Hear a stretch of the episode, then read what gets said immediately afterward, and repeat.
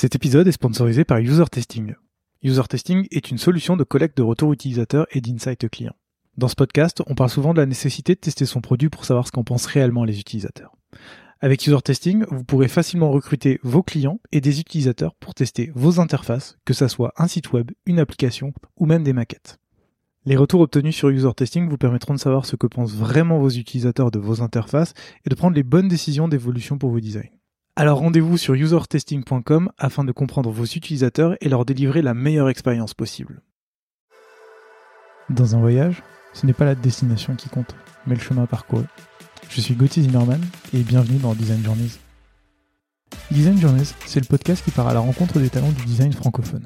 À chaque nouvel épisode, je discute avec un ou une designer à propos de son parcours, de son métier et de son quotidien. Mon objectif est de comprendre et de vous partager leur processus créatif, leur méthode de travail et leur façon de se réinventer. Bonne écoute Salut David, je suis ravi d'être avec toi aujourd'hui euh, chez Radio France, ou en tout cas dans un bâtiment juste à côté. Voilà, pratiquement. Euh, pour parler de ton parcours euh, dans l'UX Design et, de lead UX Designer chez, chez Radio France. Je suis très content donc bah, d'être ici parce que c'est la première structure publique dans laquelle je j'enregistre un épisode pour justement ben, parler du, design dans, cette structure et ça va être intéressant parce qu'on va un peu changer de, l'univers startup dans lequel Effectivement, ça va, ça va pas mal changer, oui. Ouais, donc euh, je suis très content qu'on puisse en, discuter. Et, euh, et pour commencer, est-ce que tu veux bien te présenter, s'il te plaît?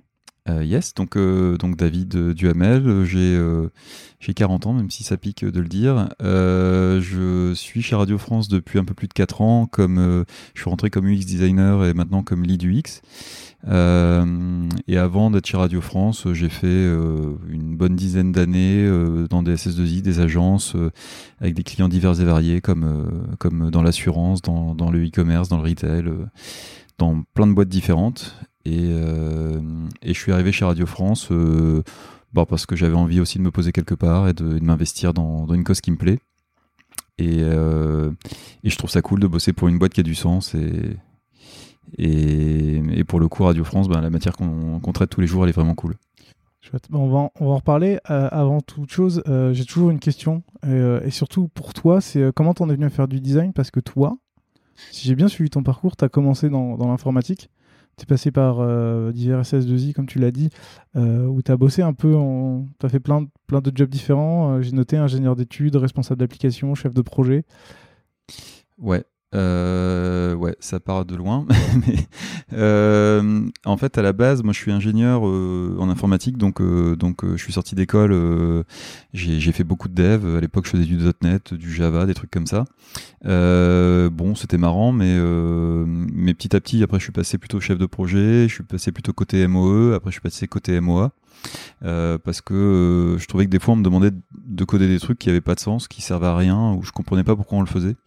Et, j'ai trouvé euh, plus, intéressant d'essayer de remonter un peu le chemin et de passer côté maîtrise d'ouvrage pour donner un coup de main aux, gens du marketing ou aux, demandeurs pour essayer de comprendre euh, ce qu'ils voulaient faire concrètement.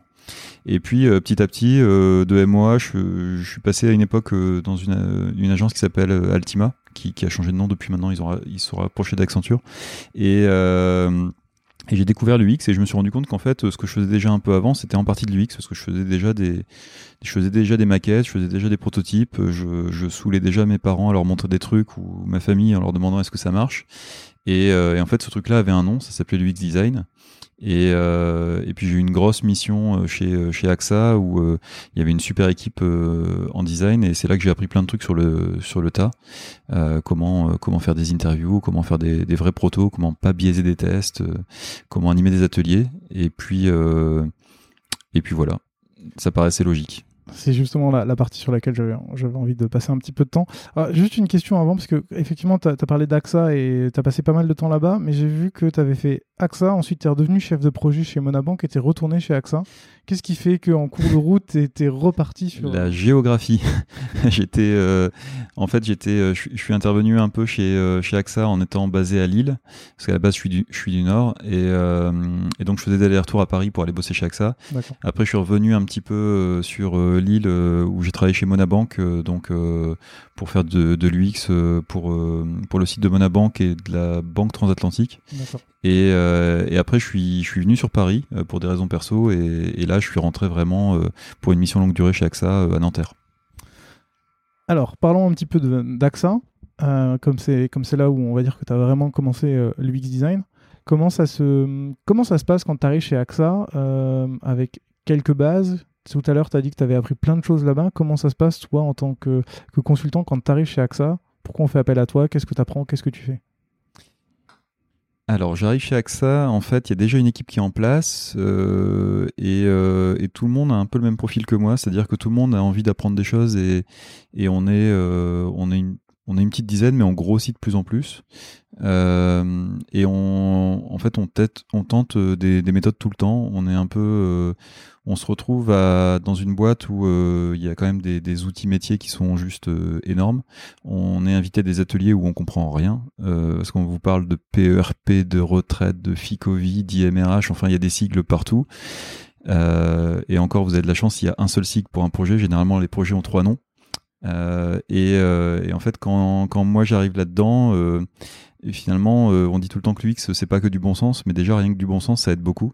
Et, donc, euh, moi, je me retrouve propulsé dans des ateliers où, bah, où il s'agit d'essayer de comprendre un besoin, d'amener un œil neuf, de finalement de rien connaître aux assurances, c'est pas plus mal parce que on est entouré de gens qui sont euh, passionnés par leur sujet, mais qui le vulgarisent pas forcément, et donc on pose plein de questions bêtes. Euh, on chope des mal de crâne aussi en sortant du, de réunion parce qu'on a des fois rien compris. Et euh, de poser un regard neuf et d'essayer de se dire euh, je vais faire en sorte qu'un outil métier soit utilisable par un mec lambda comme moi, ben, je me dis que si ça marche pour moi, ça marchera pour les milliers d'utilisateurs d'accès dans les agences. D'accord, parce que toi, tu travailles justement sur la partie interne? Ouais, les outils internes. Tout ce qui est outils métiers, donc les outils de souscription d'assurance, euh, les outils de souscription, de, de, de règlement de sinistre, euh, les, euh, les portails de collaborateurs, tous les trucs qui font pas rêver dans les portfolios, avec plein de tableaux et plein de boutons dans tous les sens. Mais qui sont les trucs hyper compliqués à imaginer et qui sont les plus challengeants. Bah limite c'est les plus marrants parce que faire un site e-commerce, ben c'est toujours un peu la même chose quoi. alors que là, faut vraiment se creuser la tête et et c'est un peu le c'est un peu mon, mon mot croisé à moi quoi. Et euh, justement, quand, quand j'ai lu ça sur, sur ton profil, j'ai essayé de comprendre un peu euh, comment ça se passe parce que venant de l'univers startup, c'est un univers où tout va très vite. Et quand j'ai vu AXA, je me suis dit, oula, c'est un gros groupe. J'imagine qu'il y a une inertie qui est assez importante, que euh, les méthodes design thinking, etc., c'est pas franchement le truc qui, qui, qui, est à la mode ou en tout cas qui est pas le, le cœur de métier d'AXA. Comment, en tant que designer, toi, vous, vous réussissiez à, vendre ces méthodes, à appliquer ces méthodes et à montrer que, ça marche? Et bah en fait ça dépend vachement de ça dépend des équipes et des gens avec qui on bosse. Euh, moi j'ai la chance quand je suis arrivé j'avais déjà des gens qui avaient balisé un peu le terrain, qui avaient euh, qui avait infusé un peu la, culture euh, de design euh, thinking euh, chez AXA et donc et donc on j'arrivais pas à devoir convaincre absolument tout le monde. Les, les, gens étaient déjà au courant un peu de ce que c'était mais ça dépendait. Il y avait des fois certains projets où on en regardait bizarrement et on se demandait qu'est-ce qu'on faisait là. Et mais il y avait il y avait déjà une culture agile et design qui se mettait en place. euh, mais en fait, ça dépend vachement des PO et des PM avec qui on bosse. Euh, il y en a certains euh, qui euh, voient pas l'intérêt, qui se disent je vois pas l'intérêt de faire des tests. on sait très bien qui sont nos utilisateurs. ça fait dix ans que je bosse là-dedans. Je vois pas l'intérêt d'aller les rencontrer davantage. Allez quand même les rencontrer dans ces cas-là? Bah oui, parce qu'on et d'ailleurs on les rencontrait et puis on disait aux gens de venir au, test et, et, de voir les restites et puis et puis ben les gens apprenaient des choses et, et généralement je, je, pense que je suis jamais tombé sur quelqu'un euh, de suffisamment buté pour dire euh, non non mais je te crois pas euh, non bah on a rencontré on a vu 10 clients ou on a vu 10 collaborateurs on leur a fait tester le truc. Il y en a 9 sur 10 qui n'ont pas compris à quoi servait le bouton. Bon ben normalement c'est factuel quoi. Quand, tu dis les gens euh, venaient voir les tests, tu, tu, tu, parles juste des PO, des PM ou c'était d'autres personnes, voire même la direction qui, qui pouvaient venir voir euh Ah bah on invitait tout le monde, euh, c'était principalement les PO, les PM, il pouvait y avoir les devs. alors des fois on les faisait, on les faisait en labo, donc donc les places étaient un peu limitées, mais on faisait un petit planning et puis les gens étaient contents de venir se poser dans un canapé derrière une vie de santin et de manger des M&M's. Ça a changé un peu de leur quotidien. Alors il y avait souvent un côté un petit peu fun au début, les gens se dit ah c'est cool, on va faire un petit tour dans Paris, on va aller voir un truc différent, euh, c'est sympa. Et euh, et puis euh, puis finalement ça tournait, les gens restaient plus ou moins longtemps et Et puis quand ils se rendaient compte que des fois ça durait 8 heures et qu'on était dans le noir pendant 8 heures à écouter des trucs et qu'on mettait des bâtons devant des insights, c'était moins marrant. et, et, du coup, les gens dans, dans, les labos, c'était des employés qui venaient pour tester. Euh, alors il y avait les, ouais, c'était des collaborateurs d'AXA, donc ça pouvait être des gens des gens qui bossaient dans des agences, ça pouvait être des agents généraux, euh, ça pouvait être aussi parfois des, des fois on a vu des clients lambda, euh, ça peut être des gens dans des centres d'appel. Euh, moi j'ai fait des j'ai fait des tests dans des centres d'appel au Maroc, j'ai fait des tests euh, sur des plateformes de traitement de dossiers. Euh, du côté de Tours, ça, peut être tout type de profil. Ouais, j'allais te poser la question parce que c'est, on dit généralement que les tests utilisateurs doivent être faits dans la situation la plus proche du, réel. Et j'ai un peu cette image en labo, c'est un peu aseptisé, c'est un peu coupé du. Bah ouais, alors en fait de base un test c'est biaisé, euh, donc euh, on essaye juste de le biaiser le moins possible. Euh, le seul truc c'est que quand on pouvait le faire, quand on pouvait le faire à domicile, en, un peu en faisant shadowing et puis en laissant les gens dans leur environnement naturel, c'est l'idéal. Après ben en labo il y a un côté ouais c'est aseptisé mais en même temps il n'y a pas non plus de distraction extérieure euh, euh, les effectivement euh, c'est pas pareil de faire un test d'un outil de souscription d'assurance en labo tout au calme versus en agence avec un client qui râle parce que ça va pas assez vite. Mmh. mais mais c'est mieux que de pas faire de test du tout. C'est mieux que rien c'est ce que je voulais te demander. T'es resté quasiment trois ans chez AXA. Tu retiens quoi de cette expérience? euh, qu'est-ce que je retiens euh, Je retiens qu'on a testé, qu'on a crash testé plein de méthodes, plein de trucs. Euh, et que, alors je sais bien que maintenant c'est la mode de, de, de, mettre plein de noms en anglais, de plein de méthodes, de design sprint, de crazy eight et tout. Et, et au final, moi, je, c'est un peu mon approche pragmatique, c'est que je me dis que euh, vaut mieux peut-être avoir pas forcément sortir à chaque fois le canon pour faire un truc mmh. que déjà si on arrive à faire des tests, si déjà on arrive à faire quelques ateliers d'idéation, euh, c'est déjà très très bien et que euh, on n'a pas besoin non plus de dérouler des design sprints euh, à tout va.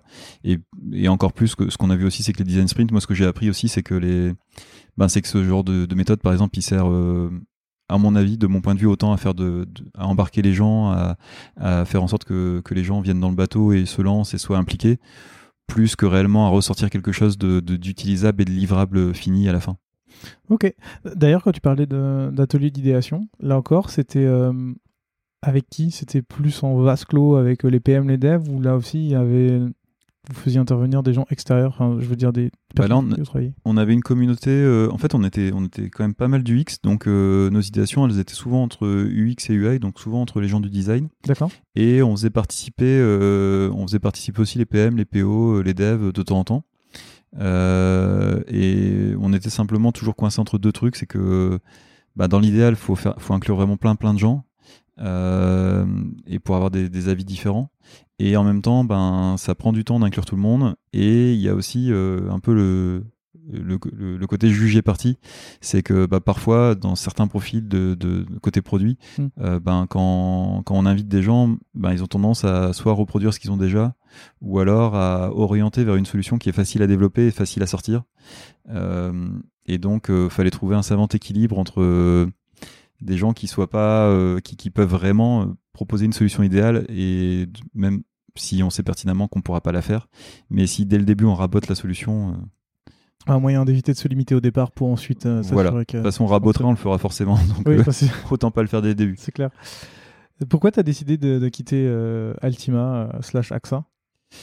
Bah, J'ai fait 3-4 ans, je crois, d'assurance et c'était c'était cool hein, en termes du X, mais c'est pas mon domaine de prédilection. J'ai pas une passion débordante pour les assurances.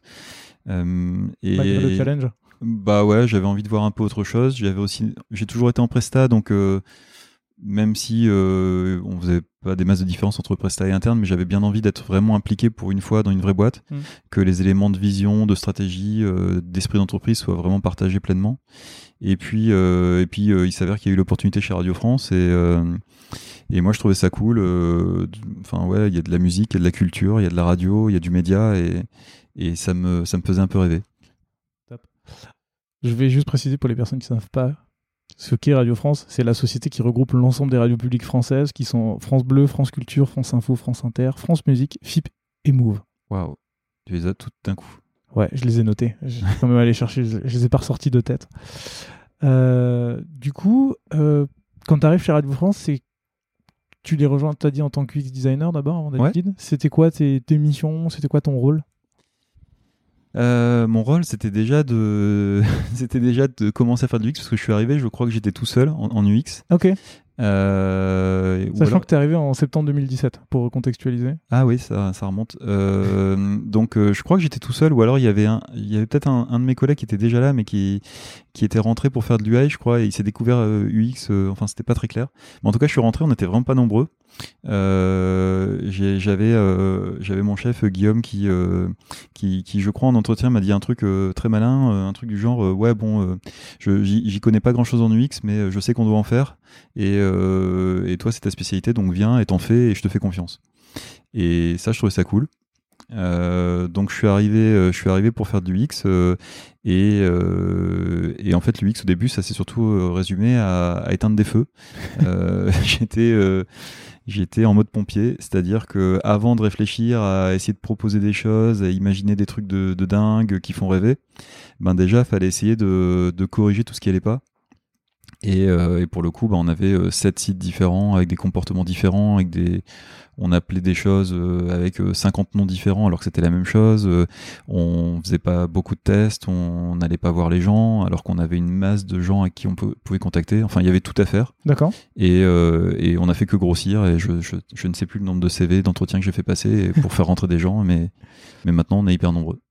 Pour, pour, remettre dans le contexte, du coup, ça veut dire que quand tu arrives, tu as quoi un site différent par radio qui se comporte de façon différente Alors quand je suis arrivé, il y avait euh, il y avait un site par radio, donc il y avait sept sites de radio. Même si le site de France Info il est plutôt géré par France Télé, donc mais il y avait un site web par euh, par radio et euh, et il y avait une appli Android et une appli iOS pour chacune des radios également.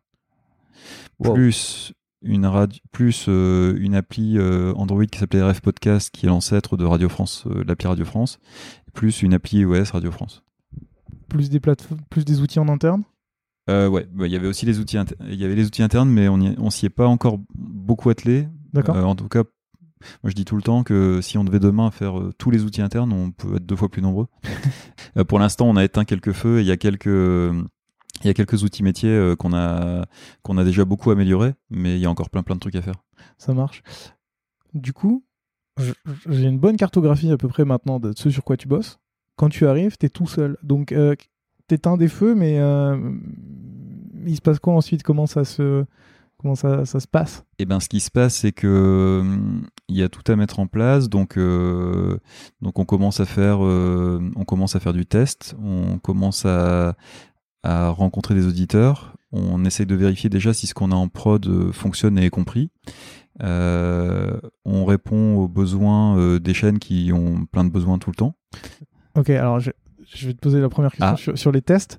Euh, tu, tu, dis qu'il faut mettre en place les tests. Comment tu co comment tu vends ça? Encore une fois, j'ai regardé euh, Radio France et euh, j'ai noté à peu près 4500, 4800 employés. Donc c'est une il y, a 4, il y a 4000 employés et il y a 9000 fiches de paix par mois. Parce qu'il y a plein de pigistes, de contractuels, de. Donc ça fait beaucoup de monde. Ça fait beaucoup, beaucoup Donc de monde. une très grosse structure. Et euh, j'imagine, tu arrives, tu es UX designer, euh, ton boss te dit que c'est pas trop ce que c'est. Euh, toi, comment tu, tu, réussis avant de, le, le, test utilisateur Comment tu fais pour te dire que c'est la chose à faire? Ah ben moi j'ai pas besoin de le vendre justement. Euh, okay. J'ai déjà un j'ai déjà un, un, un, chef qui est convaincu qu'il faut en faire et que c'est cool d'en faire. Alors comment ça s'est passé quand je suis arrivé euh, pour les premiers tests? Eh ben je pense que l'un des premiers sujets ça avait été euh, de refondre un peu la, la page d'accueil de France Inter. Et, euh, et, on avait eu aussi le même sujet sur France Culture. Et ben en fait moi c'est cool, c'est que j'y connaissais rien je écoutais un peu la radio, mais comme plein de gens, mais j'étais pas du tout un passionné de radio. Je connaissais pas la grille des programmes par cœur. Euh, donc je pense que les premiers trucs qu'on a fait, c'est euh, c'est rencontrer plein plein de gens. La chance qu'on avait, c'est que on a des tonnes d'auditeurs ouais. qui en plus sont passionnés. Donc il suffit de les contacter. Tu fais comment pour les contacter? Parce que je veux dire, c'est pas des par, par rapport à une, à une, plateforme où tu rentres ton adresse email, là t'as pas de t'as pas de contact? Non, non, mais on, pouvait. euh, je crois que les premiers trucs qu'on a fait pour du recrutement, c'est qu'on a fait des pushs euh, sur euh, les applis de Radio France en proposant aux gens de s'inscrire sur un typeform. Euh, on a fait pareil sur les sites web. On a mis un petit message sur Twitter, sur LinkedIn, sur Facebook. Moi, je pense que j'ai, je pense que mes tout premiers tests, j'ai dû, j'ai dû saouler un peu mon entourage en disant, Eh, vous écoutez certaines, un peu la radio et ça vous intéresse? Et euh, j'ai plein de gens qui ont levé la main en disant, ouais, ouais, je suis super fan de France Inter, c'est quand tu veux et tout. En plus, euh, nous, on donnait des petits, euh, des petits goodies, des petits bouquins. Les gens étaient ravis de venir. Donc, donc, on- en fait, j'ai fait passer des dizaines d'entretiens. là, au pied du tripode, là, dans la cafette, j'ai payé plein de café à plein de gens. J'ai donné plein de bouquins et on a discuté pendant une heure avec plein de gens et, et on a appris plein, plein de choses. Quand tu dis on, c'est c'est- à l'époque c'est qui? C'est toi tout seul ou c'est tu le fais passes avec euh, déjà d'autres personnes t'as recruté euh? Non, bah au début j'étais tout seul euh, et j'ai fait beaucoup d'entretiens tout seul, mais j'ai toujours tendance à dire on. Mais euh, mais en fait rapidement il y a eu euh, il y a eu euh, des alternants, il y a eu euh, des prestats en UX qui sont arrivés et puis euh, l'équipe n'a fait que grossir donc euh, donc rapidement après on est on s'est retrouvé nombreux à faire les entretiens. Et puis c'était pratique aussi d'être deux. Il y a, y a comme ça il y en a un qui fait le scribe et il y en a un qui passe l'entretien. Et puis on avait aussi euh, moi j'avais aussi des, des gens des chaînes qui voulaient participer ou des PO des différentes chaînes qui euh, étaient super intéressés de voir ce que les gens allaient dire des chaînes. Donc, euh, donc rapidement, on se retrouvait à plusieurs et je devais dire à la personne ne vous inquiétez pas, hein, c'est un peu intimidant, mais la personne qui est là ne, ne parlera pas, ne dira rien, elle est juste là en, pour en, écouter en, écou- en écoute. Donc euh, c'est hyper intéressant. Tu commences déjà à impliquer tout le monde pour que les gens puissent euh, s'intégrer en fait à ce parcours-là et savoir ce qui se passe. Ouais. Et, et au début, c'est même pas du test, c'est juste de l'entretien. C'est essayer de comprendre quels sont les usages des gens autour de la radio. D'accord. Euh, savoir à quel moment ils l'écoutent, euh, sur avec quoi, avec un casque, avec un assistant vocal, dans la voiture. euh, Est-ce qu'il y a des moments forts où ça marche, ça marche plus ou moins? Est-ce que est-ce qu'ils font vraiment du cross device entre une app et un site web? Euh, Est-ce qu'il y a des programmes en particulier qui les intéressent? Est-ce qu'il y a des choses qui les saoulent aujourd'hui et qu'on pourrait améliorer?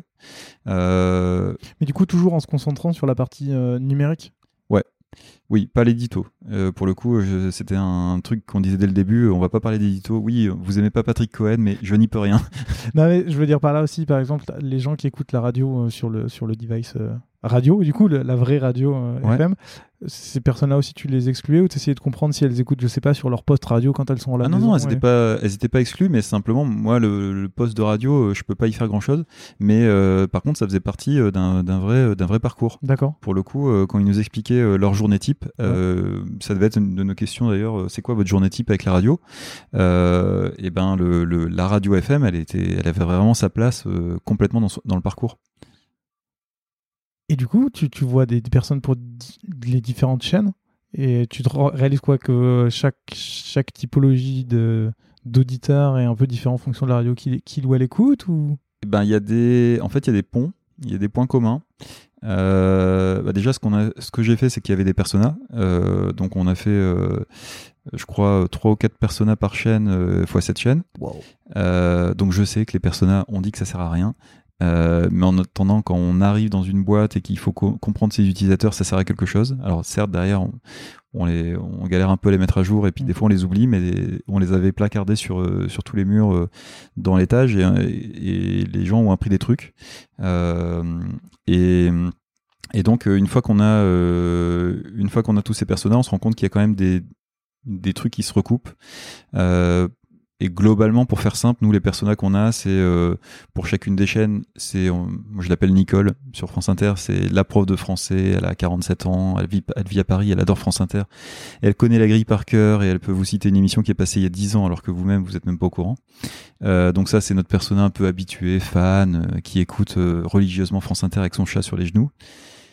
On a plutôt un persona opportuniste euh, qu'on appelle Marco, qui est plutôt quelqu'un qui qui va écouter euh, une antenne de Radio France euh, parce qu'il a entendu un truc cool passer la radio, mais euh, pour lui il n'y a pas un côté c'est la famille et si demain Europe 1 fait un truc mieux, bah, il ira voir chez Europe 1, c'est pas grave, il est pas marié avec France Inter.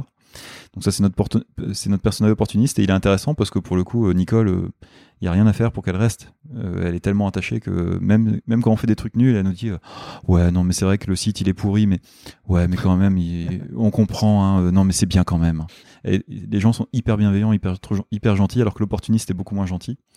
Et euh, et puis après il y en a un dernier qu'on appelle le catch me, c'est euh, en gros c'est les gens qui écoutent pas du tout la radio euh, et euh, qu'on a envie de faire venir Et, et c'est là où il y a plein de trucs à imaginer, parce que ben parce que c'est là où on va imaginer des trucs sur les assistants vocaux, sur les Mhm. podcasts, sur le numérique, et où on, on va essayer de capturer un peu l'attention de cette personne.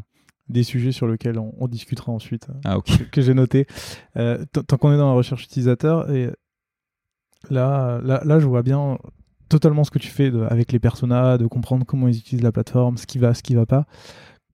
Comment ça, comment ça se matérialise ensuite? Parce que bon, j'imagine que chez Radio France, c'est un peu politique, donc tu vas pas pouvoir arriver en disant Bon, j'ai remarqué que le site de France Inter, il marche pas, donc on va tout casser, on va tout refaire. J'imagine que c'est beaucoup plus long, qu'il y a une réflexion, il va falloir vendre l'idée, il va falloir que ça soit validé.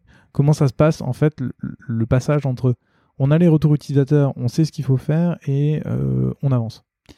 Bah en fait tout casser, tout refaire, on le fait jamais. Euh, je, je grossis un peu les traits. on, on le fait, enfin en tout cas on là on vient de le faire avec la plateforme radiofrance.fr, mais auparavant c'est rare qu'on le fasse. Euh, donc euh, c'est hyper itératif. C'est euh, mais non non en fait pour le coup ça se faisait hyper facilement. Nous on, on notait qu'il y avait des choses qui allaient pas et ben et ben on en discutait avec les PO euh, et puis euh, dès qu'on avait un sprint où on pouvait glisser une évolution, ben on le faisait et, euh, et le site on avait l'impression qu'il bougeait pas. Mais en vérité, il y avait tout le temps des trucs qui bougeaient D'accord et, et ça se faisait naturellement et on, et on réglait plein de petits irritants comme ça. On essayait d'homogénéiser, de retrouver des comportements un peu, un peu identiques. Et c'est marrant parce que maintenant on bosse en design system. Euh, C'était pas le cas avant. Et pourtant, euh, même si on bossait sur euh, sept sites différents, bah on s'était rendu compte que comme c'était les mêmes personnes qui bossaient dessus et qu'on réutilisait les mêmes logiques et qu'on essayait d'être euh, cohérent, bah malgré tout on avait un sans le vouloir converger un peu sur la façon dont on présentait un, header ou de la façon dont on structurait un parcours. Et donc il y avait déjà une logique un peu commune. Ok. On va en reparler. Avant tout ça, j'aimerais juste bien comprendre parce que quand tu es arrivé, tu étais tout seul. Aujourd'hui, vous êtes combien dans ton équipe? On est, euh, on est une vingtaine, euh, on est 24 au design, euh, dont euh, 8 euh, en UX uniquement. D'accord. Et dans les 24, alors bon, je suis, moi je suis pas du tout à la tête de, de, de cette équipe, hein, je suis juste lead parmi les 8 UX. Et, et dans les 24 personnes, il y a maintenant il y a des motion designers, il y a des, il y a des graphistes illustrateurs, il y a des UI, il y a, et puis il y a des UX. C'est intéressant cette, euh, cette séparation UI UX Ouais. parce que généralement c'est c'est tu, tu fusionnes un peu enfin t'as- un abus de langage maintenant qui dit que les UX designers ils font de la UI euh, même euh, t'as les product designers qui sont au-dessus qui englobent encore plus de choses. Pourquoi il y a cette distinction chez, chez Radio France? Euh, c'est une réflexion qu'on a depuis quelques mois. Alors déjà, je pense parce que je suis de la vieille école certainement et que UI et UX pour moi c'est pas tout à fait le même boulot. Euh, je pense, euh, je pense qu'il y en a un qui fait des trucs très beaux mais pas forcément utilisables et l'autre qui fait des trucs très moches mais plus fonctionnels. Donc je pense que les deux ensemble font un truc canon. Euh, après, moi perso, j'arrive pas j'ai toujours pas compris ce que c'était un product designer. Euh, J'avoue, j'ai j'ai lu plein d'articles médiums, hein, mais c'est pas très clair. Et euh, on est en train de réfléchir parce que parce qu'effectivement, je, je sens bien que c'est la mode de mettre euh, product designer sur les CV et, et on galère d'ailleurs parce que quand on cherche que quelqu'un qui ne fait que de lui, que de l'UX, on a du mal à trouver. Euh, mais euh, mais je serais curieux que tu me dises euh, la définition d'un product designer parce qu'elle est pas claire pour moi. Alors moi, je te la donnerai pas. Enfin, si je peux te donner la mienne. En tout cas, je vais déjà te placer, placer un épisode qui, que j'ai enregistré hier, au moment où toi et moi on enregistre, et qui sortira deux semaines avant ton épisode, qui est avec Jordan de The Design Crew, donc qui est un studio de design et aussi qui a toute une partie apprentissage, euh, formation autour du design et qui donne sa, sa, sa définition de la, du product designer, mais où en gros, euh, de mon point de vue en tout cas, c'est quelqu'un qui a euh, les enjeux utilisateurs, donc tout ce qu'on se dit depuis tout à l'heure, qui sait comprendre un problème et qui sait trouver la solution, Mhm. et en tout cas, et ensuite qui comprend les enjeux business pour intégrer tout ça à sa réflexion, et qui fait de la UI par-dessus. Ok, en fait- donc c'est le mouton à cinq pattes. C'est le mouton en cinq pattes, le fameux, et c'est pour ça que la plupart du temps, un product designer ne fait pas tout. D'accord, ok. Et Donc, donc on est en train de se dire que mon métier va être encore plus compliqué parce que désormais sur les CV, derrière product designer, va falloir essayer de comprendre quelle est la dominante et en quoi la personne est bonne. c'est ça. Ok. Mais je te, je te conseille vraiment d'écouter l'épisode de Jordan quand il va sortir parce qu'on a justement toute cette réflexion où, euh, comme ils font aussi de la, du, du recrutement, euh, ils t'expliquent à chaque fois que quelqu'un qui recrute un product designer, mais product designer, mais en fait derrière ça veut pas dire ça, ça veut dire plus euh, UX designer, plus UI designer, plus user researcher. Enfin bon, bref, il y a pas de. Voilà, je pense qu'il y a toujours euh, malgré tout un peu une dominante. euh, il je pense, ouais. Et, et dans la plupart des personnes qui, qui sont interrogées dans ce podcast, en fait, tu as toujours une dominante qui est assez forte D'accord. là- là-dedans. Mais c'est intéressant parce que du coup, tu parlais de, de design system et on va, on va creuser la question. Mais du coup, qui est en charge du design system Parce que tu as les UX designers qui vont trouver, qui vont faire de la recherche, qui vont trouver des solutions, comme tu disais. Tu as les UI qui vont. euh, je n'aime pas trop dire ça, mais qui vont mettre un coup de peinture sur l'idée, qui vont s'assurer que c'est joli, que c'est- attirant. Si vous avez déjà un design system, qui, qui, qui s'occupe en fait de faire la maquette finale, qui fait quoi, qui... Bah, avant, on n'avait pas de design system. Ouais. Donc pour le coup, euh, l'UX allait jusqu'à la maquette euh, vraiment euh, noir et blanc, dégueulasse, qui respecte aucune grille et qui, qui fait s'arracher les cheveux aux UI. Euh, et les UI faisaient euh, la partie vraiment. Alors c'est plus qu'un coup de peinture parce que Ouais, pour moi il y a vraiment le côté euh, artistique et il y a le côté euh, il y a le côté responsive, grille, charte euh, et puis surtout le, D'accord, donc eux vont jusque là. Ouais, et le lien aussi avec les devs sur est-ce que est-ce que ça est-ce que ça rend bien en front, est-ce que c'est bien codé et tout. D'accord. Là où moi, j'avoue, je, je, je ne comprends rien. Euh, mais euh, désormais, quand on est en design, maintenant qu'on est en design system, c'est un peu plus compliqué d'ailleurs. On se pose la question parce que on a passé beaucoup de temps à monter un design system. Tout le monde en était responsable. Pour le coup, c'est euh, je, mets un point d'honneur euh, sur le fait que c'est c'est pas une planche graphique, c'est pas du tout une planche Figma avec des boutons en vrac. C'est un vrai design system qui est construit à la fois sur Figma et 08, dans lequel on explique un peu le fonctionnel, dans quel contexte il faut utiliser les choses, le tone of voice. Enfin voilà, c'est pas juste une planche de composants. Donc c'est vraiment un truc, euh, un travail en commun entre UX et UI. Et par contre, ouais, la vraie question qu'on se pose, c'est que ben les UI ont eu plein plein de taf pour construire ce design system. Maintenant qu'il est construit à 90%, certes, il, va toujours continuer à vivre, il y a plein de refactos à faire, il y a plein de choses à faire, mais euh, ben c'est quoi le c'est quoi le futur d'un c'est quoi le job d'un UI demain quand il y a déjà un design system en place? Est-ce qu'il devient euh, design system euh, system authority euh, et il devient un peu l'archiviste qui maîtrise tout euh, ou, ou est-ce que peut-être on a besoin d'être beaucoup moins nombreux? Pour l'instant, on n'en sait rien. Eh bien, on- je reviendrai un jour, puis tu me diras, Bah tu me voilà. diras ce que vous avez Ouais, ça, bah, ça m'intéresserait de savoir. Euh, comment, en, en- en dehors de ça, comment sont, sont réparties les équipes? Du coup, j'ai bien compris au pôle design qu'il y avait plusieurs. euh, D'ailleurs, le, le design, euh, le design chez vous, c'est juste a priori le, le design produit ou vous intégrez aussi un peu le design brand, marque, euh, ou c'est un le non, non, c'est le, c'est nous on fait pas le, enfin, on fait le design produit des interfaces. Ouais. Euh, on fait aussi euh, des visuels de podcast pour pour sur le numérique, des visuels de podcast, des visuels de séries, des trucs comme ça, des illustrations. Par contre, vraiment la com, le branding, la marque, c'est une autre, c'est une autre direction. Et pendant qu'on en parle, du coup, comment vous, euh, vous récupérez les informations de la, de la brand pour euh, les intégrer dans, dans le produit? Parce qu'il y a une question qui se, qui se joue aussi entre comment tu l'intègres dans ton design system pour que ça. Bah, en fait, le design system, il a pas, hum, il, il- c'est un détail. Enfin, s'il y avait que les couleurs et les typos des chaînes, ça serait, ça serait hyper facile. C'est un vraiment, euh, enfin, ça a pris, euh, ça a pris euh, deux jours de mettre, de dire, voilà, voilà les logos des chaînes et voilà les couleurs qu'il faut respecter. C'est, c'était le côté le plus simple. Euh, je veux dire, le, truc le plus récent qu'on a eu, c'est que le logo de Radio France a changé. Euh, nous, on a eu un peu de boulot pour le mettre à jour euh, parce que des fois, c'est vrai que c'est pas forcément pensé en première intention pour le numérique. Donc, euh, donc il faut des fois les, les retravailler un petit peu. Je sais que notamment, bah, notre, notre problème, c'était que le, nouveau lo- logo Radio France est, est un logo un peu, euh, je sais pas si tu connais, mais le nouveau logo, il est, il est avec plein de couleurs, un peu façon Hot Wheels. Mm. Et ben ça, clairement, nous, euh, sur un site web avec un header noir, c'est juste ingérable. Euh, donc, on a dû adapter un petit peu pour qu'on puisse l'utiliser en numérique. D'accord. Mais sinon, ça se fait bien. Ok. Et c'est un truc euh, que vous avez fait en relation avec le marketing? Vous leur avez dit, par exemple, euh, ça, c'est pas possible d'être utilisé comme ça sur le numérique. Donc Bon, on a, changer, on, a, ou- on a pris quelques libertés avec, euh, avec la charte qui avait été. euh, Mais ça reste quand même. mais ça reste totalement cohérent et C'est le principe. voilà, on est juste les, les, les mecs qui disent il nous faut une version noir et blanc de temps en temps. Oui, ce qui est normal. Voilà. Restons une- un tout petit peu encore sur ton équipe. Comment vous êtes organisé après en interne, puisque, plutôt, est-ce que euh, comment vous travaillez en fait? Parce que j'ai bien compris, il y a des UX, il y a des UI, il y a des motion, il y a des illustrateurs. Comment ensuite, comment ça se passe sur un projet Euh, Est-ce que vous bossez sur euh, en squad? Est-ce que vous bossez, euh, je sais pas, sur en, en trinôme sur un projet? Comment ça s'intègre avec les PM, etc. Bah, le projet, le gros projet actuel, c'est la plateforme Radio France euh, qu'on appelle WebRF entre nous.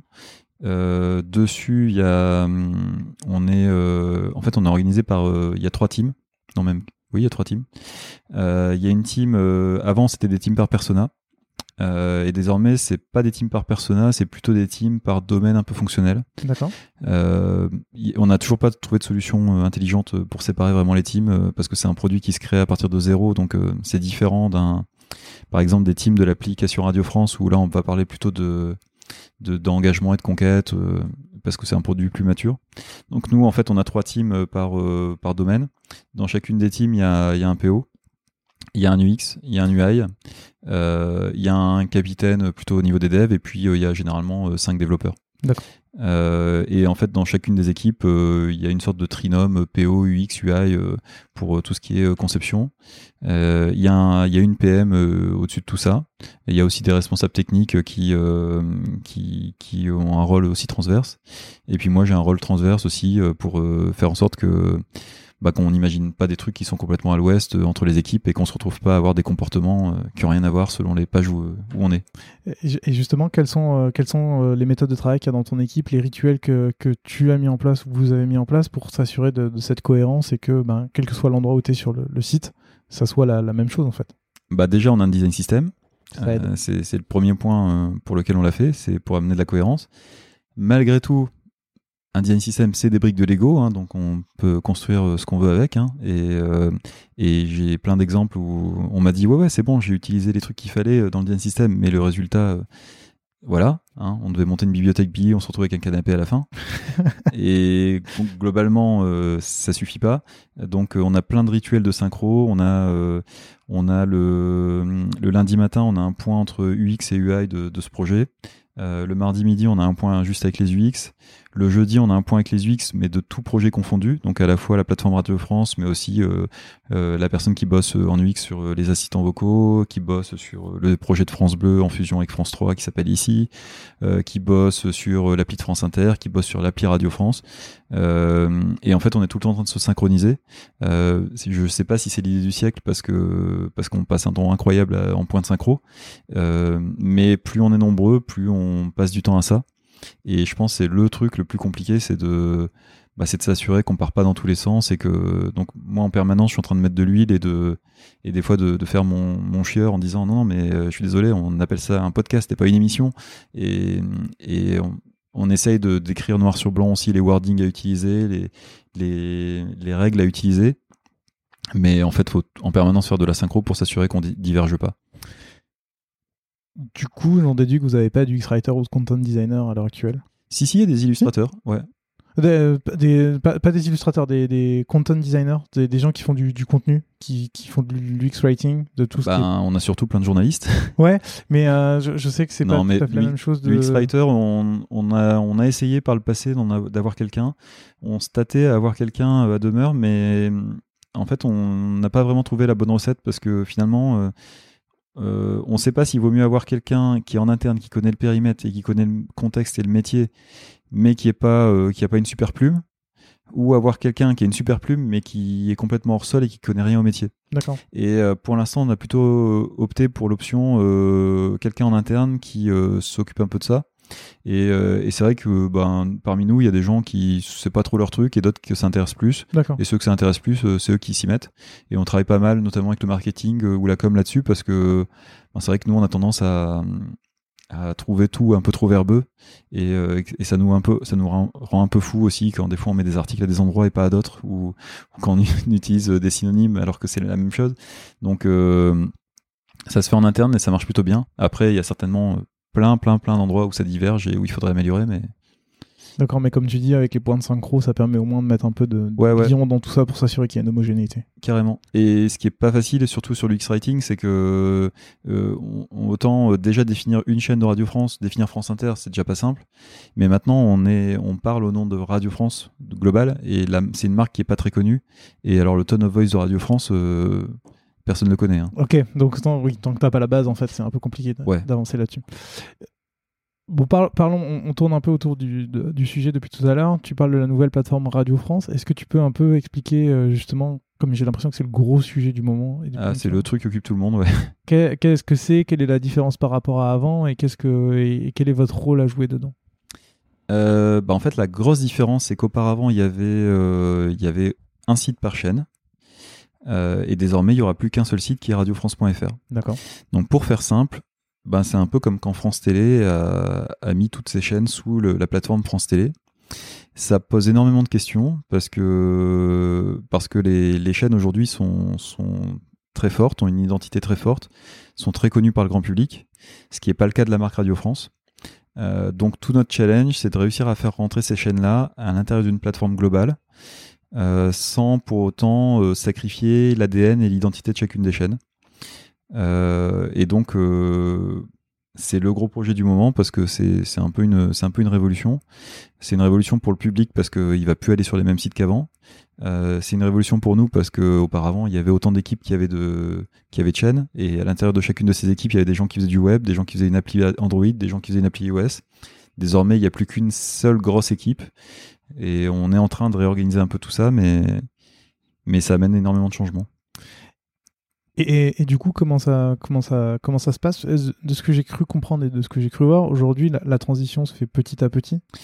Ouais, on, on migre. euh, on a déjà, on a fait une bêta pendant très longtemps où le site euh, était euh, très clairsemé, où il n'y avait pas encore grand chose, mais euh, pour euh, commencer à avoir des retours des gens et on l'ouvrait, on faisait beaucoup de tests. D'accord. Je- C'est intéressant. Du coup, la- cette bêta, elle était euh, accessible à n'importe qui ou c'était plus. euh, Alors au tout début, elle était accessible uniquement euh, en interne Radio France, D'accord. euh, ce qui euh, permettait d'embarquer les gens sur le projet, puis de leur montrer un peu ce que ça allait être, parce qu'il y avait pas mal de craintes sur, ce que- sur l'avenir de, de, de ce qu'allait être ce site. Donc c'était plus euh, en termes de communication qu'autre chose, parce que, et ça permettait d'avoir des retours aussi d'utilisateurs, mais les utilisateurs euh, Radio France ne sont pas des utilisateurs lambda, donc euh, pour moi ça a beaucoup moins de poids que les Ouais. auditeurs. Et après, euh, c'était c'était accessible, euh, si tant est que quelqu'un avait l'URL, D'accord. euh, et on partageait, euh, on utilisait cette base-là pour euh, pour obtenir plein de retours de nos auditeurs ou alors pour faire des tests avec des, gens qui n'étaient pas auditeurs mais qu'on prend via des pa- panélistes. Euh, et euh, ça nous permettait de, voir si déjà les gens comprenaient la logique de parcours au global. Et, euh, et ce qui n'était pas facile, c'est que déjà, il suffit pas d'écrire bêta sur un site pour que les gens comprennent que c'est une bêta. C'est déjà rien que ça. Déjà, on a fait une erreur, c'est que ben, rien que le mot bêta, c'est déjà un truc de geek Ouais. et euh, plein de gens comprennent pas ce que c'est. Et, euh, et donc forcément, ben, on est coincé entre oui, euh, je veux ouvrir le truc le plus tôt possible pour que les gens puissent faire des retours. Et en même temps, si je l'ouvre trop tôt, les gens, les retours qu'ils vont me faire, c'est bah votre site il est nul, il manque la moitié des trucs. Et nous on est là, oui oui, bah on sait, c'est une bêta. Je, je- je vois. Et donc après la bêta, une fois que c'était ouvert, que vous avez récupéré euh, bah, des, retours, j'imagine que vous en êtes servi pour compléter la plateforme. Ouais. Après, on a on a migré, euh, on migre chaîne après chaîne. Donc la première chaîne qu'on a migré, c'est France Musique. Après, on a migré la radio FIP. Euh, vendredi dernier, on a migré, non pas vendredi, enfin il y a quelques jours là, on a migré France Culture. D'accord. Et, et- quand tu dis migrer, c'est c'est c'est un peu c'est un peu naïf, mais quand j'ai préparé l'émission, je suis allé voir et justement j'avais vu euh, euh, France Musique, euh, France Culture pardon, et FIP qui étaient passés sur sur cette plateforme là. Et euh, donc du coup, je suis allé voir sur France Inter, sur le site de France Inter, et j'étais un peu, ça se ressemble à peu près. Je me sens pas perdu. Bah tant mieux. Et, euh, et du coup, la question que je me suis posée, c'est euh, cette, migration, c'est quoi? C'est c'est juste intégrer le site dans, dans, dans- sous une nouvelle URL ou c'est il y a plein de choses que j'ai pas vues et en fait, euh, Alors, en fait, est-ce vous avez super bien fait votre boulot et du coup la transition est. Est-ce que tu as 4 heures? Euh, Non, en fait, euh, bah, c'est tout le c'est tout l'enjeu du truc, c'est que c'est qu'il faut réussir à faire du neuf, mais tout en gardant un peu du vieux. Mhm. C'est que de, de base, les gens, si, si on leur propose un truc de base, si c'est différent, même si ça fait la même chose, ça va les saouler. Ouais. Donc, euh, et je- pour le coup, j'ai un, j'ai un typeform avec des retours. On en a eu 4000. euh, tous les matins, j'ai ma petite salve de, de taquet. Donc, euh, de Ouais, base. tu, regardes tous les matins les retours que tu as eu. Bah oui, oui, ça nous sert, à, ça nous sert à mort. On a un, on a un Airtable qui est branché dessus et tout, c'est c'est vachement bien. On va en parler après de ça. Et, et pour le coup, euh, de base, si c'est différent, c'est- rien que ça, ça les agace. Ouais. C'est-à-dire que le bouton contact sur une page de podcast, si on l'a déplacé de 200 pixels à droite, les gens le voient plus. Donc l'idée c'était de euh, c'était de migrer les chaînes dans un nouvel univers, dans une, dans une nouvelle maison Radio France, mais qu'ils retrouvent quand même un peu leurs habitudes. Donc forcément on a essayé de changer des choses, on a essayé de moderniser, on a essayé de rationaliser, on a homogénéisé, on a on a taillé dans la masse ce qui servait à rien, on a essayé de créer de nouvelles choses, mais globalement les parcours, les habitudes des gens on est obligé de les garder. Mm. Moi pour le coup, euh, typiquement il y a une fonctionnalité dans le site qui est la grille des programmes qui permet de voir heure par heure ce qui passe à la radio. Bah ouais, à une époque où on regarde tous Netflix et, on, et où on s'en fout de la télé linéaire, ben ça paraît vieillot, mais euh, pour le coup, euh, si on le mettait pas, on se faisait incendier. Euh, parce que nos auditeurs qui sont habitués, ils ont leur repère à heure fixe, ils veulent regarder, ça fait 10 ans qu'ils utilisent ce truc-là. Si on le met pas, c'est un vrai problème. Donc, euh, donc vraiment, le challenge, c'est de réussir à migrer dans cette nouvelle dans cette nouvelle euh, plateforme, mais que les gens soient pas perdus. Et si tu me dis que t'es passé de France Inter à France Culture sans être perdu, c'est bah tant mieux, moi ça me va bien. Bon, après, euh, j'ai un profil un peu particulier, donc je sais pas si, si je suis la bonne personne pour te répondre, mais du coup, ce que tu viens de dire, c'était intéressant. Tu as, un typeform, je crois que je suis tombé dessus. Je pense que c'est parce que tu demandais des retours sur, euh, sur LinkedIn, mais je je suis tombé dessus et donc j'imagine que tu as beaucoup de retours. Comment ensuite tu les traites, ces retours Parce que c'est c'est- de la donnée textuelle, t'as pas parlé avec les gens en vrai. Euh, comment tu, les traites? Comment tu t'assures que c'est pas euh, juste, euh, on va dire entre guillemets, les haters qui sont là et qui disent Ah non, c'est nul, je préférais avant, comme, comme on a pu l'avoir sur. Alors, c'est du. Bah, déjà, ouais, c'est du déclaratif. Ça vaudra jamais de parler avec des gens euh, pendant une heure euh, autour d'un café. Donc, euh, mais malheureusement, on peut pas rencontrer autant de gens. Sachant que globalement, l'immense majorité des irritants, on les a traités en amont. On a fait des tests, on a fait des prototypes. D'accord. Euh, on sait très bien que ce qu'on va mettre en prod, euh, ça va pas, ça va pas complètement les, les perdre. Malgré tout, il y a quand même des, des choses qui vont les saouler. Et euh, comment on les traite? Euh, bah, En fait, on a branché. On a branché notre Typeform à Airtable. Euh, avec Airtable, on, tous les matins, en fait, on, on scanne un peu les retours euh, et on les catégorise et on dit euh, et on a des tags. Donc euh, bah là, ce matin, j'avais un tag. euh, typiquement, on a migré FIP et pour des raisons de temps, on n'a pas eu le temps de, de mettre la petite drop down qui permet de sélectionner le, la date et l'heure de- des titres diffusés. Ce qui fait qu'effectivement, si tu veux retrouver un titre diffusé sur FIP il y a trois jours, c'est un petit peu lourdingue, mais on avait prévu de le faire après. Bon bah forcément j'ai 300 commentaires qui disent euh, mais rendez-nous le date picker c'est c'est super euh, agaçant. Et euh, donc on les catégorise des trucs tous les matins. Et puis euh, bah, s'il y a trois personnes qui nous font un retour en disant qu'il manque un truc on se dit que c'est trois euh, exceptions. Par contre s'il y en a 50 on se dit que là vraiment on a raté un truc. Et, euh, donc on, lève la main et puis on va discuter avec nos copains PO pour leur dire euh, par contre ce truc là c'est un énorme irritant. Il faudrait vraiment le corriger très très vite euh, et après, comment on catégorise aussi? Ben dans les tags, euh, j'ai un tag édito qui euh, qui regroupe aussi les trucs qui qui sont juste pour nous dire oh là là, moi je trouve que vous parlez un petit peu trop du conflit en Ukraine ou au contraire que vous n'en parlez pas assez. Ou alors attention, vous faites des fautes de français à certains moments, c'est hyper important. Bon, à tous ces trucs là, on a déjà des organes qui permettent de de ré- récolter les, orga- les les problèmes éditos. Ça s'appelle la médiatrice. Donc tout ça, on renvoie plutôt vers la médiatrice et nous on garde des sujets qui sont plus propres à du fonctionnel. Euh, et, euh, et puis euh, tous les retours qui sont purement, comme tu dis, des haters. Les gens qui, alors pour moi c'est pas vraiment des haters parce que moi le premier j'aime pas le changement et quand ils ont, ça, ça fait juste trois mois qu'ils essaient de mettre la dernière version d'Outlook et je veux pas parce que ils ont déplacé les boutons. Donc moi je comprends ces gens. Je, je me dis, moi, quand, moi- je te parle des haters, c'est plus euh, ouais, j'aime pas les nouvelles. Enfin, j'aime pas ce bouton-là, j'aime pas ce truc-là. Ben, les gens qui nous disent euh, typiquement euh, ah mais ouais j'aime pas il y a beaucoup de noir euh, c'est c'est moche c'est triste je préférais avant quand il y avait plein de violets sur France Culture ben clairement ça on, on peut pas en faire grand chose Ouais. donc on le range dans une case je, je crois que le tag c'est utilisateur réfractaire ou ou perdu et, et on, là on peut pas y faire grand chose si ce n'est les accompagner euh, leur expliquer que ça va continuer à évoluer moi, j'envoie des salves de mails tous les matins. Je fais des mails groupés sur Outlook. euh, quand je vois qu'il y a plein de gens qui galèrent à faire un truc, je me dis c'est quand même dommage de les laisser galérer. Je leur envoie un mail en leur expliquant que le bouton RSS, il est toujours là. C'est juste qu'il a bougé de 200 pixels. Euh, et, et puis, on voit aussi des commentaires de gens qui nous mettent une sale note euh, le lundi. Et puis, le vendredi, ils remettent un commentaire tout gentil en disant Ah, euh, désolé, euh, bah, j'ai vu que vous aviez rajouté telle fonctionnalité. Bon, c'est bon. Maintenant, du coup, ça va. Je, je vous remets une nouvelle note un peu meilleure. Ah, c'est sympa, au moins ils te, ils te Ouais. répondent.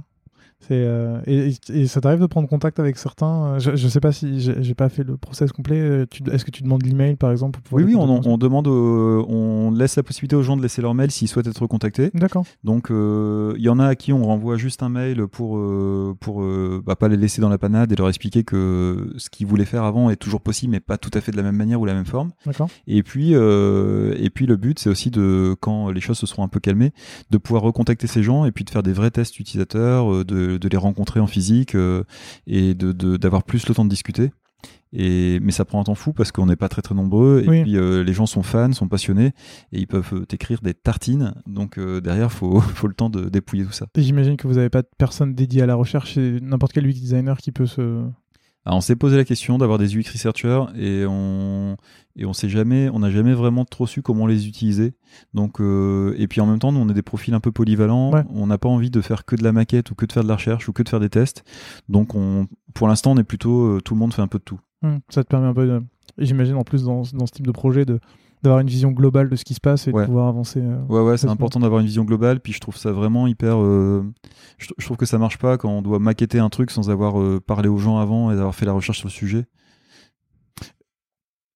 Vous, en, dehors de ce projet-là, tout à l'heure, tu parlais de la, synchronisation avec les assistants vocaux, avec les apps. c'est également toi qui chapeaute les, les designers qui sont sur les assistants vocaux et les, et les apps?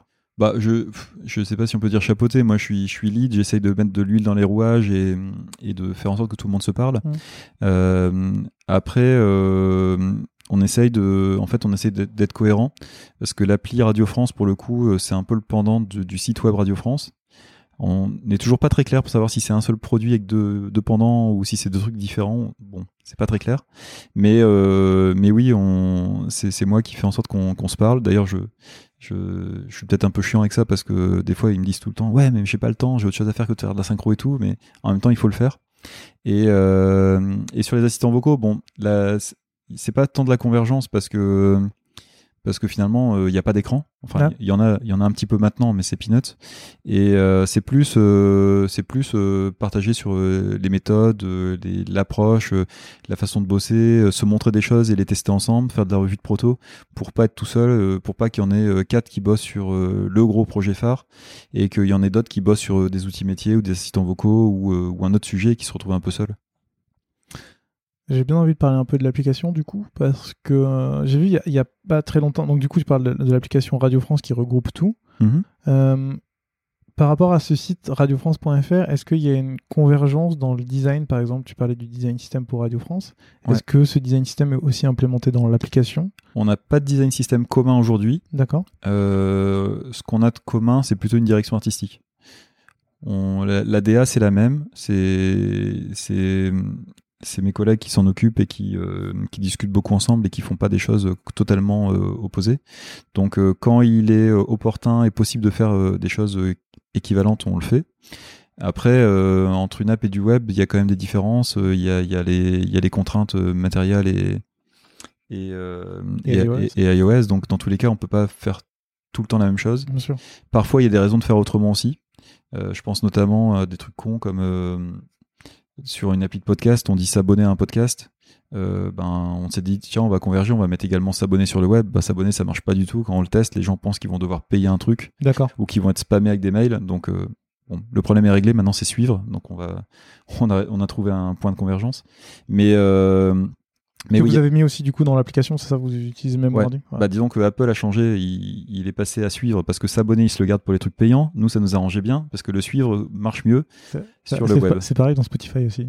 Et il n'y a pas de design system commun, mais il y a une DA commune et euh, je pense qu'à terme, on aura un design système commun, mais on n'y est pas encore tout à fait. D'accord. Et quand tu parlais de, DA commune, c'est quoi? C'est les images des, podcasts, des, émissions ou c'est bah, C'est la façon dont on présente. Euh, ouais, c'est les, les, les visuels de podcast. Déjà, on a les mêmes.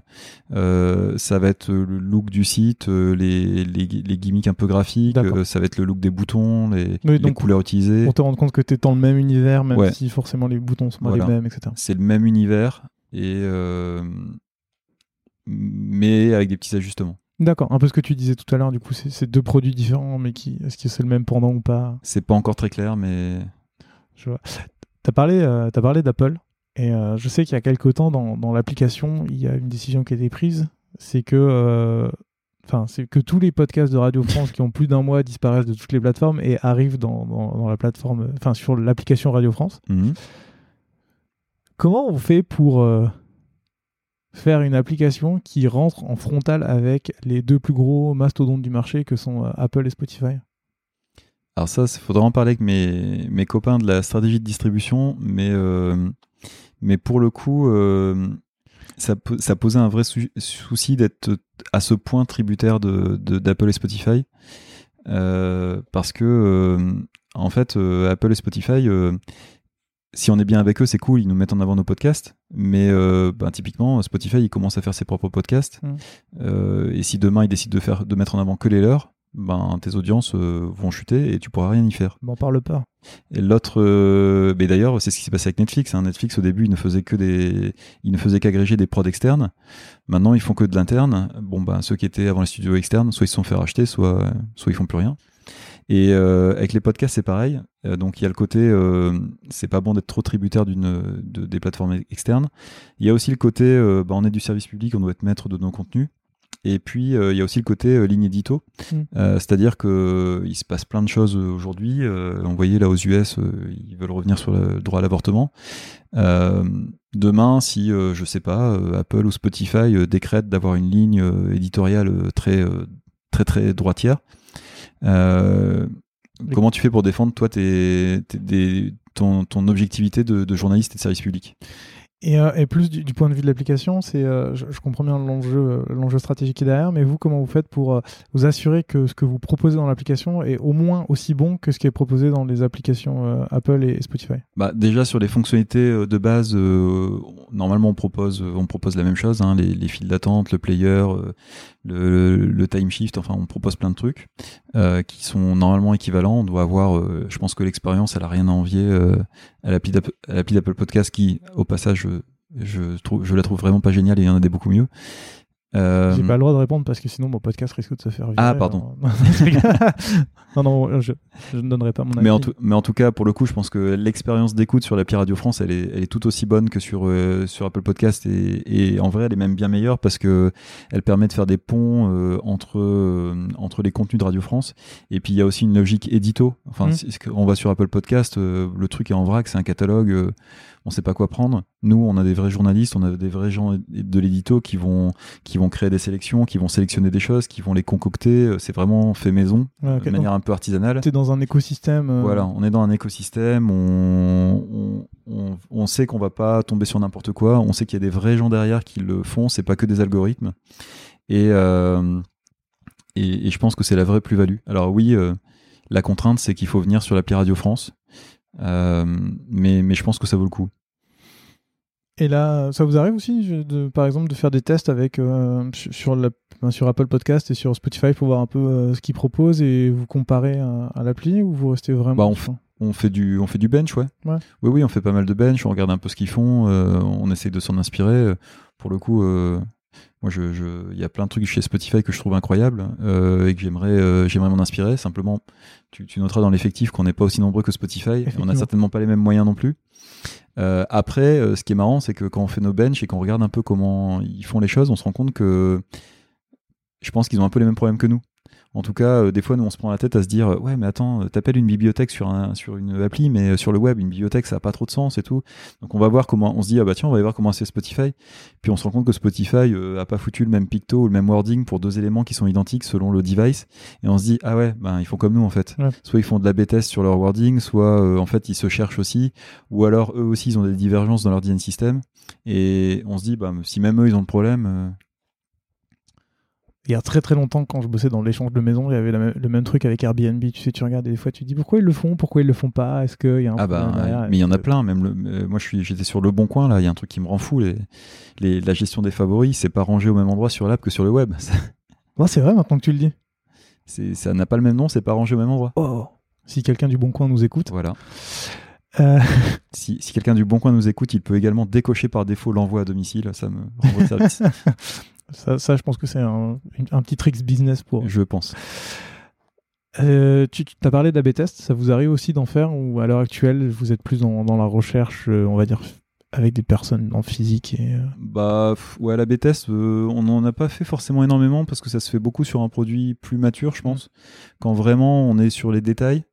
Pour l'instant des fois, on fait de la B, C, D, E, F, G test euh, en, quand on rencontre des gens en présentiel ou quand on fait des sondages sur notre groupe Facebook. Euh, ou, euh, ah, vous avez un groupe Facebook, du coup, avec des, des, auditeurs aussi ou avec des auditeurs qui ont déjà fait des tests et vous les mettez bah, Il y a un peu de tout. Euh, on a pris l'habitude à la fin de chaque, euh, de chaque questionnaire qu'on envoyait ou à la fin de chaque euh, communication avec des auditeurs d'envoyer un, petit, lien en disant si ça vous dit de participer à la construction de nos, nos, nos produits, n'hésitez pas à venir sur Facebook, on a un groupe et, et donc, on, les gens discutent et nous remontent des, bugs, nous remontent des, idées d'évolution, nous félicitent pour certains trucs.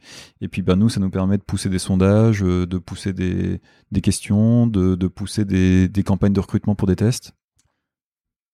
Je crois et en toute honnêteté, je ne m'attendais pas à ça. Je crois que euh, Radio France est la personne, l'entreprise qui a poussé le plus loin le concept de test utilisateur et de pouvoir récupérer des insights un peu partout parmi toutes les personnes avec qui j'ai parlé. Ah bon? Ouais, parce que j'ai l'impression que c'est hyper organisé, que vous avez tout ce qu'il faut, que dès que vous avez besoin de faire des tests, bah, vous avez des personnes à disposition. Bon, forcément, ça aide puisque Radio France, c'est global et ça existe depuis un petit moment, donc tout le monde connaît. Mais, euh, mais ça m'a l'air vraiment poussé et euh, hyper intéressant de, de, voir en fait comment sur les différents projets vous réussissez à faire appel à des auditeurs pour faire progresser le, bah, la chance qu'on a, c'est que les auditeurs, ils sont, ils demandent que ça en fait de venir. Moi, je, quand ils, bon, je vais pas mentir, ces derniers temps, on est en phase de migration, euh, on fait moins de tests, on a moins le temps pour rencontrer les gens, donc ça, reviendra une fois qu'on aura migré toutes les chaînes. Mais, euh, mais l'année dernière, on voyait plein de gens. Alors il y avait le Covid, on faisait plutôt des trucs via Teams, mais, euh, mais sinon, oui, c'est hyper facile d'envoyer un mail et de demander aux gens si ça vous dit de venir. On fait un petit tour de la maison de la radio, on leur montre les studios, ils sont tout contents, on leur, on leur donne des, bouquins de France Inter. Et, c'est hyper riche, les gens ont plein de choses à nous apprendre Enfin, franchement, il n'y a rien de plus. Il y a rien de mieux à faire comme onboarding que de discuter avec un auditeur de radio passionné. Ouais, bah, je, me, je, me, doute. Et puis euh, j'imagine que les faire visiter, euh, les faire visiter Radio France, ça doit être euh, un rêve ou en tout cas quelque chose qu'ils veulent faire. Et donc du coup, c'est le petit plus en, venant vous voir. On le fait pas toujours, mais mais pour le coup, je, je, me rappelle qu'on avait des, quand on a fait la refonte de FIP il y a quelques années, on avait un, un, auditeur un, qui, qui, qui, adorait FIP. On a fait le tour de FIP. Euh, il a vu, euh, il est passé dans les bureaux des programmateurs où c'était un bordel incroyable. Il y avait des montagnes de CD et, il a dit ah mais c'est incroyable, c'est génial. Trop cool. Les petits plus, les petits plus du test utilisateur. J'ai, t'es, également le premier qui travaille sur des assistants vocaux que je reçois dans l'émission. Et euh, j'aimerais bien un peu comprendre comment ça, comment ça fonctionne, euh, ce que ça vous apporte, comment vous travaillez dessus, parce que pour moi, c'est un peu naïvement, c'est juste euh, OK, Google lance France Inter et hop, France Inter démarre. Est-ce que, est-ce que je vis dans mon monde? Est-ce qu'il y a des trucs en plus, des, choses auxquelles je pense pas, des choses. bah, c'est bien résumé. non, en fait, ce qui est chaud avec les assistants vocaux, c'est que ça fait un peu gadget, mais en tant que radio, nous, on est obligé d'y être. On est obligé de voir euh, comment ça évolue et ce qu'on peut faire avec. Euh, les usages euh, font qu'augmenter, donc il y a un vrai besoin. Il y a des pays où ça marche beaucoup plus que chez nous aussi. donc on n'est pas forcément les plus à la pointe pour ça. la radio c'est aussi un média quand même vieillissant et donc on se doit d'être présent sur toutes les possibilités assistants vocaux, mais on, bosse aussi sur, bah, sur par exemple la voiture connectée, le, les CarPlay, Android Auto et tout. C'était ma question d'après. Ah. et, euh, et, pour le coup, sur les assistants vocaux, euh, ce qui est vraiment pas facile, c'est que euh, c'est un truc encore un peu de niche et de geek. Ouais. Et ce qui est pas facile, c'est la découverte des usages parce que il y a plein de gens qui en achètent un parce qu'ils trouvent ça fun de dire OK Google, donne-moi la météo. Mais en vrai, nous, entre nous, on dit tout le temps, ça sert à écouter de la musique et à mettre le minuteur pour les pattes. Euh, c'est-à-dire que ça peut faire plein de trucs, mais l'immense majorité des gens ne, ne, se sert que de très peu de choses. Mm. Et euh, parce que sur assistant vocal, c'est hyper dur de, pour les gens de découvrir ce qu'ils peuvent faire d'autre avec. Et il y a aussi le fait qu'on est vite déçu, c'est-à-dire que quand on va tenter de faire un truc et que ça marche pas, et eh ben on a tendance à pas vouloir le retenter et à, laisser tomber. Et donc c'est vrai que euh, la radio, ça se prête bien à un usage. La radio et la musique, c'est le gros usage sur assistant vocal. Euh, Il y a, la- y a euh, lance le lance euh, France Inter et effectivement ça lance le direct et c'est cool, même si ça passe par TuneIn. Et et il y a mais après on a essayé de faire plein de trucs. On a fait une skill pour affaires sensibles sur France Inter. On a fait une skill la récréation pour les enfants. Et Une skill, c'est quoi? C'est Une skill c'est un c'est une application pour assistant vocal. d'accord. Je crois que c'est le vocabulaire d'Amazon, d'ailleurs, c'est c'est même pas le vocabulaire euh, Google. Mais une skill, c'est en gros un truc que tu implémentes avec un mot d'invo- d'invocation et, euh, et tu te positionnes sur un parcours vocal dans, dans l'appli. C'est ouf. Ça veut dire que quelqu'un peut détourner, euh, peut détourner par exemple l'usage d'affaires sensibles pour que ça Non, c'est hyper, c'est hyper compliqué parce que déjà, euh, les mots d'invocation, euh, Google et Amazon euh, te, te les, te les donnent un peu au compte-goutte. Il y a certains mots qui sont réservés, tu peux pas faire ce que tu veux. D'accord. et, et même le nom de, de la, la récréation, on a galéré à trouver, à trouver la marque qu'on pouvait déposer. C'est un peu comme déposer une app dans l'Apple Store, mais version vocale. D'accord. Et tu peux pas faire ce que tu veux, faut que ça soit euh, tamponné par Amazon pour que tu puisses la mettre en prod. Euh, faut que ça réponde à un vrai besoin. Si, demain tu veux lancer un truc sur, euh, je sais pas, les comptines pour enfants, euh, alors qu'il y a déjà une skill native qui fait ça, bah, ils vont te dire non. Et, puis, c'est aussi un domaine où ben des fois ça avance pas assez vite tel que tu voudrais. Moi j'étais allé à des ateliers avec Google. Je- je- j'ai essayé de faire des skills en disant euh, tiens euh, passe-moi ce qui est passé hier. Et j'ai mis une heure à comprendre que la notion de hier les dates et tout bah, en fait c'était pas géré. Donc on peut pas le faire. Donc euh, c'est c'est un autre exercice. Il y a pas d'écran. Il y a Ouais. rien à voir. Ça a l'air intellectuellement assez intéressant à faire et, et encore limité, donc le champ des possibles a l'air encore énorme par la suite. Bah voilà, en fait, le, le truc, il, il, il s'améliore de, de, de jour en jour, Mhm. de plus en plus intelligent. Mais en vérité, quand tu travailles dessus, tu te rends compte que c'est tout sauf intelligent. C'est que c'est et que et c'est assez limité et que quand tu dois construire des expériences vocales, euh, bah, faut faire avec l'assistant vocal qui euh, a encore ses limites. Faut faire aussi avec euh, le fait qu'il n'y ait pas d'écran et que les gens peuvent pas comprendre comment on découvre les fonctionnalités. Mhm. Euh, faut faire aussi avec les gens qui vont parler et qui vont parfois bafouiller ou pas dire les bons mots ou euh, quand tu fais une skill pour enfants, alors là je te, je te passe les détails mais c'est très marrant.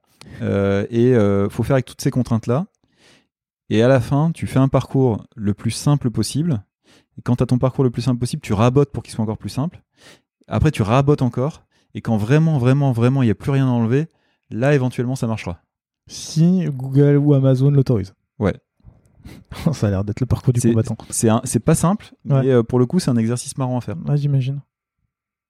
Et on a des skills, euh, enfin, pour le coup, euh, tu peux tenter euh, la skill affaires sensibles sur Amazon euh, Alexa ou euh, la récréation qui est un- une skill pour enfants. Et pour le coup, il y a un vrai usage.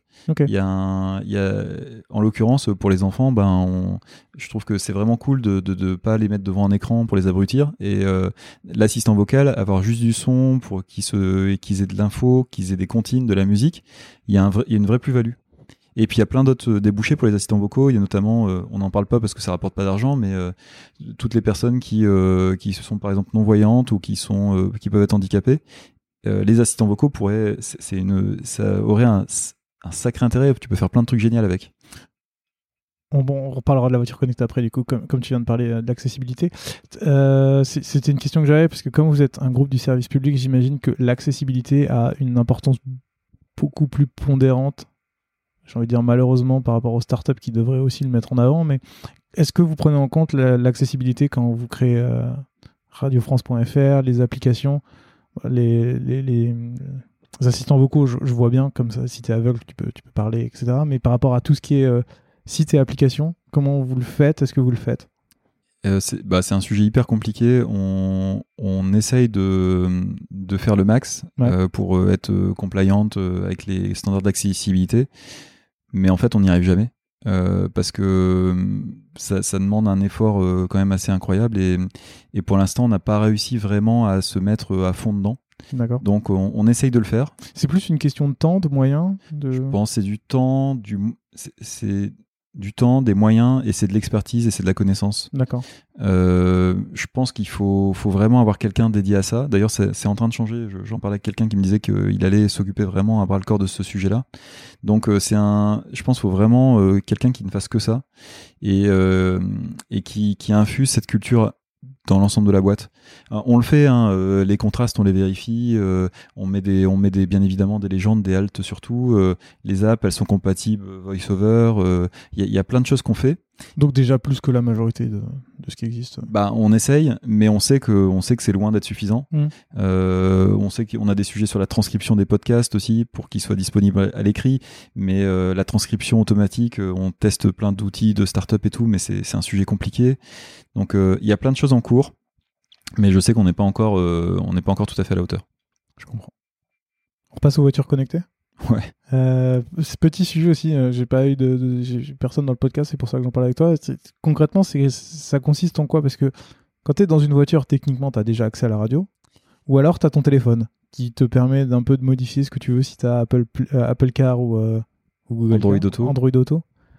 Qu'est-ce que, où est-ce que vous vous branchez en plus là-dedans? Bah, en fait, on. Bon, ça fait un moment que j'ai pas bossé sur la voiture connectée, mais globalement, euh, ce qui se passe, c'est qu'auparavant, les gens n'avaient qu'une euh, radio avec la FM, et quand tu allumais la voiture, d'office, ça se mettait sur la première station que tu avais enregistrée dans ton autoradio. Ça a changé, c'est plus le cas. Maintenant, tu as des écrans, et puis euh, des fois, tu branches ton téléphone, et puis des fois, c'est vachement plus simple de mettre Spotify sur la route que d'écouter France Inter. Et nous, on essaie de se positionner dans, ce, dans cet euh, écosystème-là.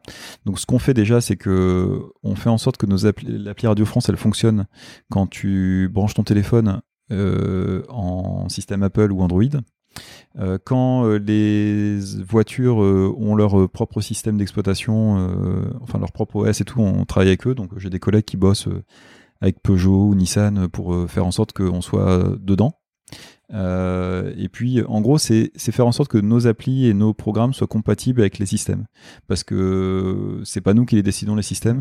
C'est des trucs euh, énormes. Euh, je crois même qu'il y a même certaines bagnoles maintenant, c'est Google, leur- OS, c'est Google. Donc, donc le truc est énorme. L'idée, c'est juste d'être compatible et de faire en sorte que ça fonctionne bien. Et parce que par exemple, je sais pas si tu utilises ton téléphone et l'appli Radio France dans ta voiture, mais euh, se balader dans l'appli Radio France et scroller dans les podcasts sur un écran d'iPhone alors qu'on est en train de conduire, C'est pas une bonne c'est idée. pas le truc le plus safe du monde. Non. Alors que, par contre, avoir, euh, avoir un, un téléphone branché en CarPlay sur la voiture, faire en sorte que l'interface de l'appli Radio France s'affiche correctement sur ton écran, Ouais, c'est ce que j'allais dire parce Euh, que de voiture. chaque voiture, en plus si tu as des OS différents, ça veut dire Hmm. que tu dois t'adapter à chaque. bah, les OS, globalement, de mémoire, il y en a que deux. hein. c'est vraiment Apple et Android. Ok. Euh, et après, je sais pas, tout à l'heure tu parlais de Peugeot par exemple aussi. Bah ouais, il y a certaines il y a certaines marques qui commencent à développer un peu leur truc perso, mais euh, mais c'est énorme pour un, un constructeur automobile, ça revient à construire un OS. Ouais. Donc euh, c'est limite plus simple de prendre de prendre euh, Google euh, ou iOS et de dire rajoutez-moi un bouton pour gérer la clim de ma de ma voiture que de faire l'inverse. Mm. Et, et donc euh, nous ce qu'on fait c'est qu'on fait en sorte que no- notre app une fois qu'elle est connectée dans ta voiture, t'aies un bon rendu euh, sur ton écran et que tu puisses facilement naviguer euh, dans, euh, dans tes podcasts, dans tes radios, et que ça soit, euh, que ça soit adapté à une conduite en voiture. C'est-à-dire qu'en gros, les boutons sont plus gros, les chemins sont plus courts, les, les textes sont plus courts, les actions sont plus évidentes. On fait en sorte que tout soit plus simple. Ok, donc tu dois quand même repenser un peu tout, tout, tout ce que tu as pensé sur l'application ou sur le site pour le. le- C'est du, ouais, c'est du responsive, mais pour écran de voiture. Ok.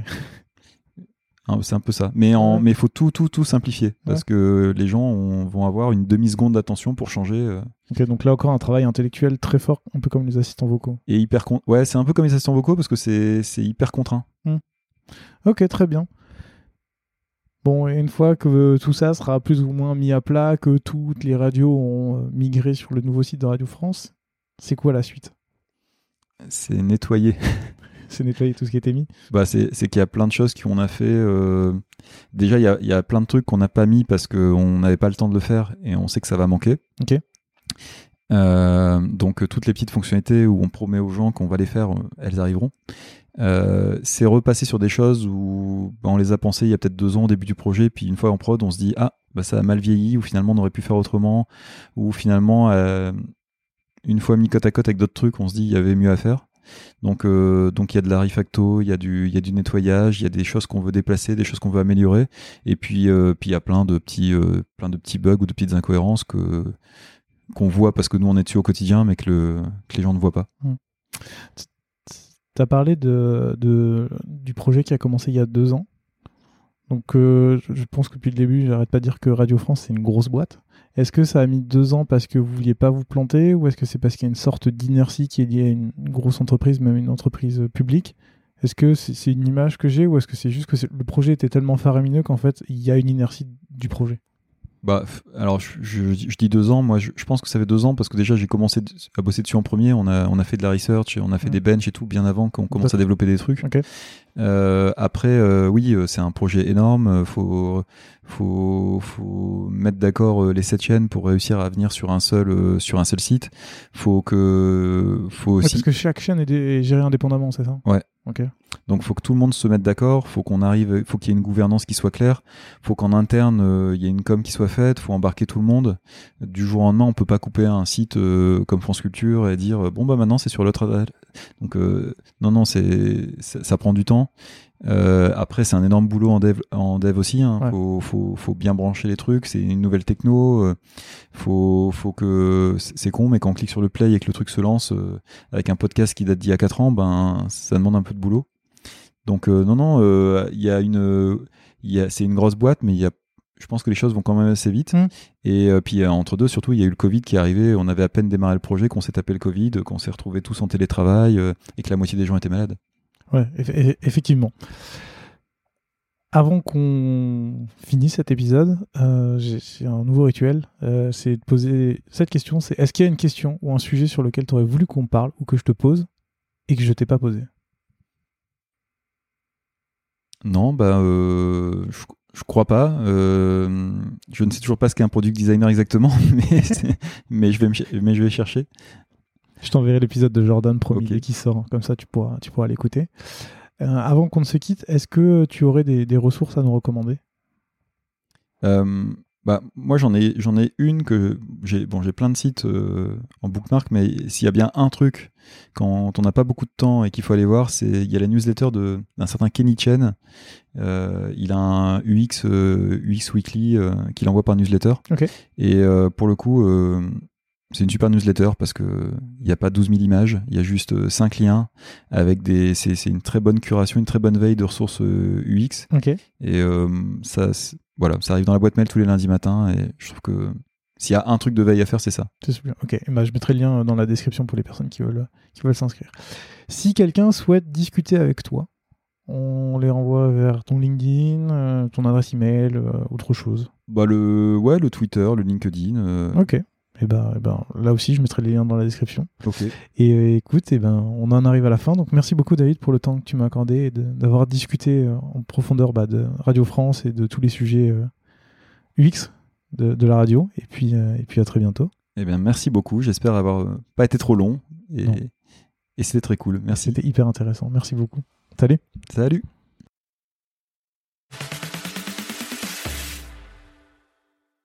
Merci d'avoir écouté cet épisode jusqu'au bout. Si vous l'avez aimé, n'hésitez surtout pas à vous abonner sur votre application de podcast préférée. Vous pouvez aussi mettre 5 étoiles sur Apple Podcast, c'est ce qui m'aide le plus à faire découvrir l'émission. A très bientôt